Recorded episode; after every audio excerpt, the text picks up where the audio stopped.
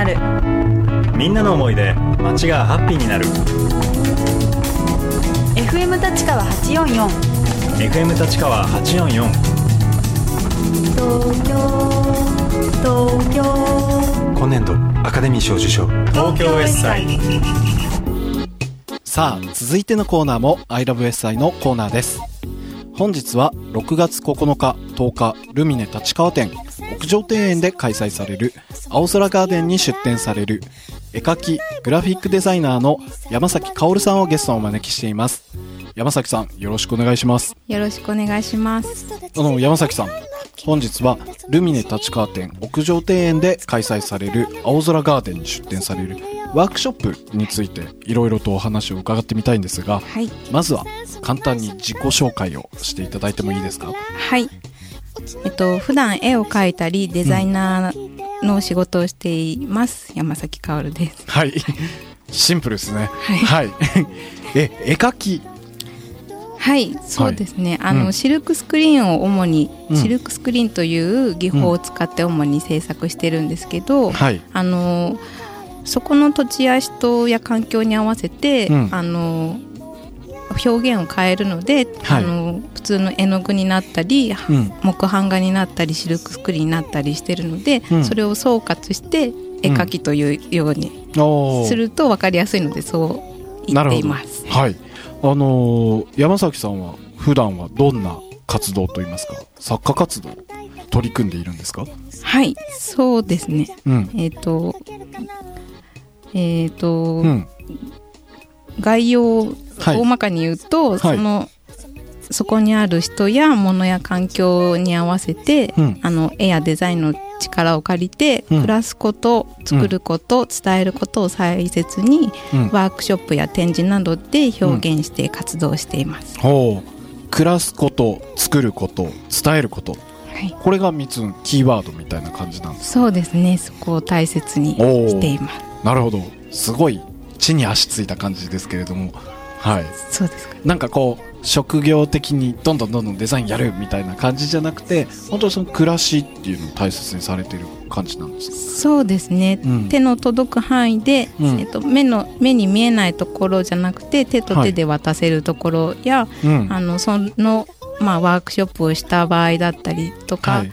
えっとそのワークショップを受けてその人がどううん。変化したかとかを、うんこう知れる環境でやっていきたいなと思って。おー、なるほど。こうデザインとか絵描きにもやっぱこう手渡しっていう感じがあるんですね。そうですうね。ん。あのデザイン事務所に前は勤めていたので、それはこうマスを対象に、うん大衆を対象にしてたので、はい。あの目の届かないところに行っちゃうので、うんそれにストレスを感じていたので、はい。手と手で渡せるところにこだわりを持ってやろうと思いました。なるほど。ね、マスに向けてやるとやっぱり顔が見えないと言いますか。そうですね。ね、受け取った人が、こう、どういう顔がす、するのかなみたいなのとか、まあ想像の範囲ですもんね。はあ。あの、山崎さんがこう、絵描き、グラフィックデザイナーになろうと思ったきっかけって何だったんですか？はい。えっ、と、うん。そうですね。あのその人やその暮らしや社会うん。の中で、えっ、と、視覚あの絵って視覚から来る情報がすごくはい。あの喋るのとかが下手なので、うん。苦手なのでそういう視覚のビジュアルの力だけでこううん。伝えられることにすごく魅力を感じていてその力を使って、あの人や暮らしの潤滑油になりたいと思って、うーん。はい。潤滑油になりたいと思いました。なるほど。ななんか絵で会話する方が得意みたいな感じですね。ですね、はい、見ればわかる。いや、なんかこう、ラジオにお誘いして悪かったなみたいな。い、やいや、なんかすごくなんか緊張されてる感じなんですけれども、あの、具体的にはどんな作品を作られてるんですか？はい、えー、と先ほどにも言ったようにあの、うん。シルクスクリーン版画というのを中心にやっているので、はい。これはあの布の媒体にもうん。紙の媒体にもすれるので、うん。主に T シャツや、うん。あのバッグだったりうん。あと和紙にあのシルクスクリーンではい。プリントして、絵はがきだったり壁掛けの作品だったりにしています。シルクスクリーンっっていうのはななんて言うんだろう。分かりやすく言うとなんかプリントごっことかはいそうですね。あと T シャツくんとかはい。っていうのをやった人なら分かるみたいな感じですよね。そうですね。あの不版画のですよね。一種なので。あ版画の一種。は、はい。いうん、なんでシルクスクリーンって呼ばれるんだろうなっていつも不思議に思うんですけどね。そうですね。あのうん。もともとはシルクうん。あの絹を使ってはあ。それを使って作ってたんですけど今はは技術が発達してナイロンとかうん。に変わってったのでもう言葉だけあになっーているのでシルクはちょっともう関係ないので、はい、スクリーン印刷とか最近は言われることが多くなったりします。高価ですもんね。そうですね。はい。なんかシルク一回一回使ってるとねすごいお金がかかっちゃいそうなイメージがあるんですけれどもあの今回のルミネの屋上イベントでは、あのワークショップを出展されるそうなんですがはい。あのよくワークショップとかもされるんですか？はい。あの、うんシルクスクリーンの 3D 体験をはじめとして、はい。えっ、と草木染めをやったりだとか、あうん。とプラ板、はい。あのむやった人はい。小さい時にいると思うんですけど、うん。プラ板のワークショップだったり、あはい。と日光写真って、はい。あの青焼き写真って言ったりされるんですけど、そういうワークショップをうん。いろいろやっています。なるほど。今回のルミネの屋上イベントではどんなワークショップを行う予定ですか？はい。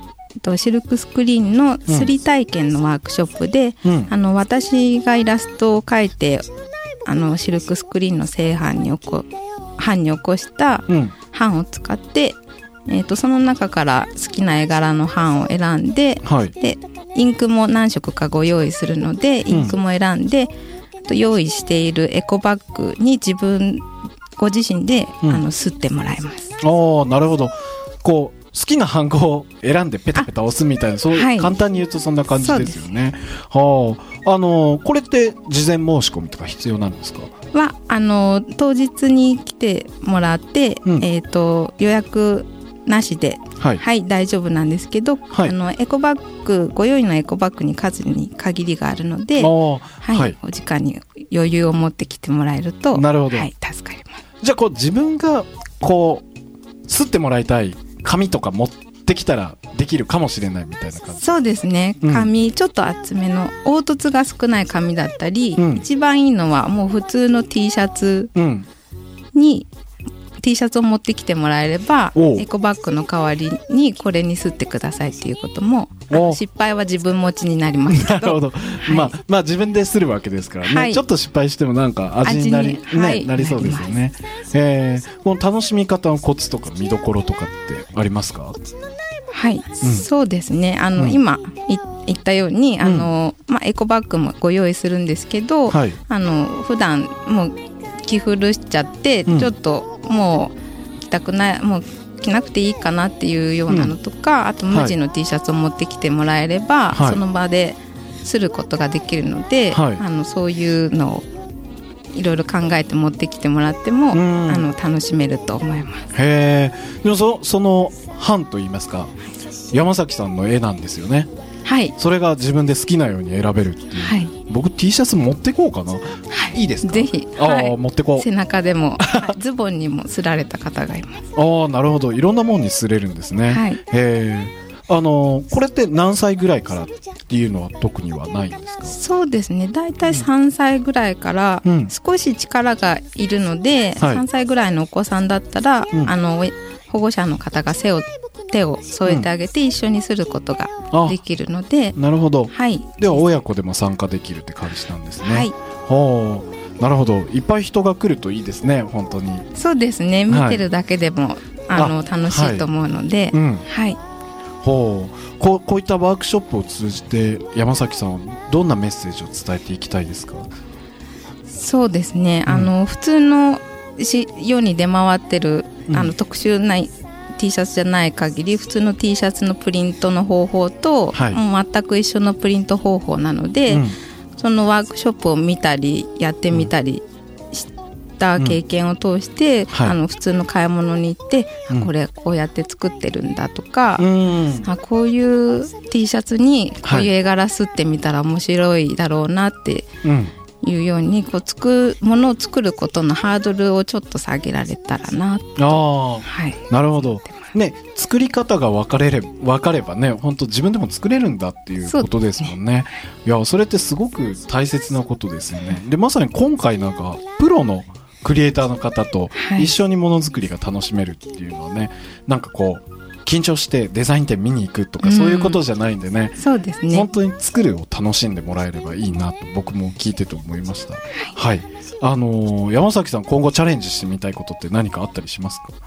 はい。そうですね、くらあのシルクスクリーンのワークショップで言うと、うん。今はこのまず手始めのする体験をしてみるっていうワークショップうん。だけやってるのでその次の段階の,、はい。あの自分で版を作ってみて自分でインクを赤と緑と組み合わせて自分の色を作って、するところまで全部やってみるっていう23時間かけたワークショップを、はい。はい、次の段階にステップアップできるなるほど。ワークショップをやりたいと思ってます。ああいいですねそれは。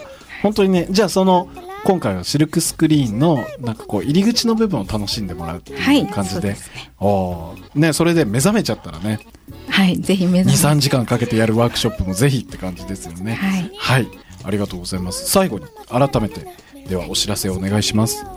はい、ルミネ立川店の青空ガーデン6月10日日曜日の11時から17時になるんですけど青空ワークショップでシルクスクリーンのすり体験のワークショップをやります。えエコバッグに数に限りがあるので、はい。お時間にご用余裕を持ってお越しください。はい。ありがとうございます、あのぜひね自分のあのエコバッグあのー数に限りがあるということなんでねあの自分の T シャツとかも持ってきても大丈夫だそうです。そうです。はいありがとうございます。本日は絵描きグラフィックデザイナーの山崎薫さんにお話を伺いました。どうもありがとうございました。ありがとうございました。